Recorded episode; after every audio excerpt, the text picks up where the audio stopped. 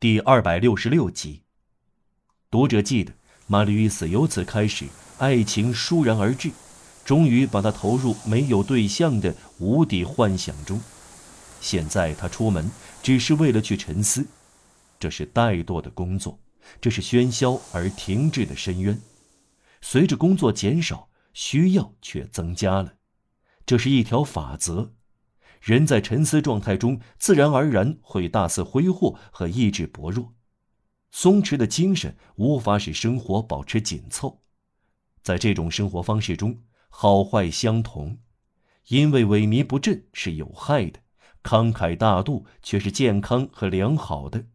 但慷慨而高尚的穷人不工作就完蛋了，一筹莫展，而需要却层出不穷。这是死路一条的斜坡，最正直和最坚定的人，也像最软弱和最堕落的人一样滑下去，通过两个无底洞之中的一个，自杀或犯罪。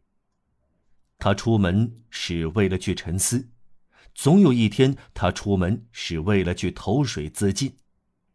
想入非非会制造出埃斯库斯和勒巴这样的人。玛丽·约斯漫步走下这个斜坡，眼睛盯着再也看不见的人。上文所述看似古怪，却是真实的。回忆一个见不到的人，会在心灵的黑暗中发光。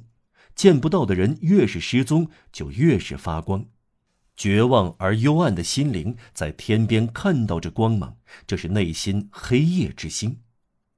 他就是玛丽·约斯的全部想法。他不再想别的事，他模糊的感到他的旧衣没法穿了，而那件新衣变成了一件旧衣。他衬衫都破旧了，他的帽子戴旧了，他的靴子穿旧了，就是说他的生活衰退了。他想，我只要在死前再见到他就满足了。他只剩下了一个甜蜜的念头，就是他爱过他。他的目光对他这样说过：“他不知道他的名字，但他知道他的心。也许不管他在什么神秘的地方，他还在爱他。谁知道他是不是像他一样想他呢？有时就像一切痴情的心一样，常有不可解释的时刻。本来只有痛苦的理由，却感到暗暗的喜悦站立。他思忖：是他的想念传到我这里。”接着他又想，我的想念也可能传到他那里。随后他对这种幻想摇了摇头，然而幻想终于在他的心灵中投下了光芒。这种光芒有时像希望，尤其在傍晚这种最令沉思者忧郁的时刻。他在只用来抒发心曲的簿子上写下最纯洁、最客观、最理想的沉思。爱情使他脑子里充满这种沉思，他称之为这是给他写信。不要以为他的理智混乱了，正相反，他虽然失去了工作和坚定的朝既定目标前进的能力，但他却比以往更清醒和更准确。玛丽·约斯从平静、真实、尽管奇特的角度观察眼前发生的事。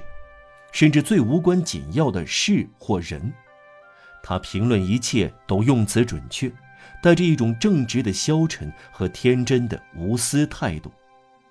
他的判断几乎放弃了希望，高瞻远瞩。在这种思想状态下，他什么都不放过，什么都骗不过他。每时每刻，他都发现生活、人类和命运的底蕴。天主。给予能爱、能受苦的高尚心灵的那个人，即使在困苦不安中，仍然是幸福的。谁没有透过这双重的光观察过世事和人心？谁就没有见到真谛，一无所知。正在爱和受煎熬的心灵，处于这崇高状态。再者，日复一日没有新情况出现。只是他觉得，他还要走过的幽暗空间时刻在缩小。他已经似乎清晰地看到无底深渊的边缘。什么？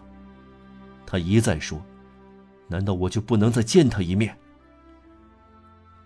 沿着圣雅各街往上走，把城门撇在一边，时而往左边走上以前的内环路，来到健康街，然后是冰库，在到达哥布兰小河之前，会遇到一片场地，在巴黎又长又单调的环城大道，这是雷斯达尔唯一想坐下的地方。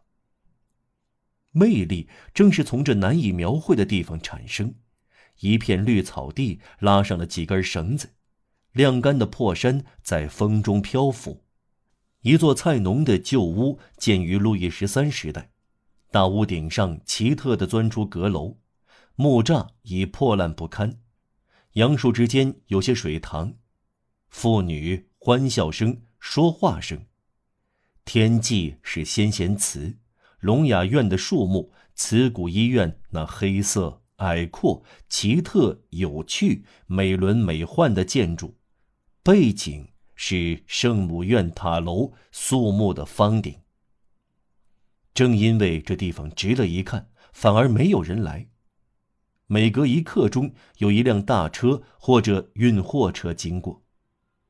有一次，玛丽与斯孤独散步时，来到水边的这块场地。这一天。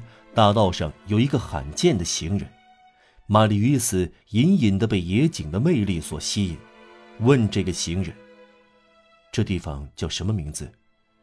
行人回答：“这是云雀场。”他又说：“约尔巴克杀死衣服里的牧羊女就在这里。”可是听到“云雀”这个词后，玛丽与斯便什么也听不到了。一句话足以使沉思状态凝固。全部思绪骤然间凝聚在一个想法周围，再也不能接受任何感觉。云雀，正是这个称谓，在玛丽与斯忧郁的深处，代替了雨雪儿。嗨，他说，处于这种痴迷状态，就爱说这类神秘的独白。这是他的场地，我现在知道他住在哪里了。这是荒唐的。不过无法阻挡，于是他每天到这块云雀场来。